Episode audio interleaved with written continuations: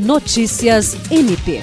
O Ministério Público do Estado do Acre, por meio da Promotoria de Justiça Civil de Tarauacá, expediu uma recomendação para que o município e Secretaria Estadual de Saúde instalem no prazo de 120 dias pontos eletrônicos em todas as unidades básicas de saúde e no Hospital Geral Sansão Gomes, como forma de comprovação do cumprimento de carga horária.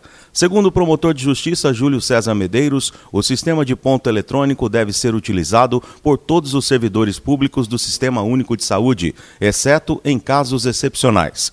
O MPAC considerou que, apesar do inquérito civil instaurado em maio de 2018, solicitando a utilização de registro de frequência por ponto eletrônico, o sistema não foi implantado ou, quando aplicado, não atendeu a totalidade da demanda municipal. William Crespo para a Agência de Notícias do Ministério Público do Estado do Acre.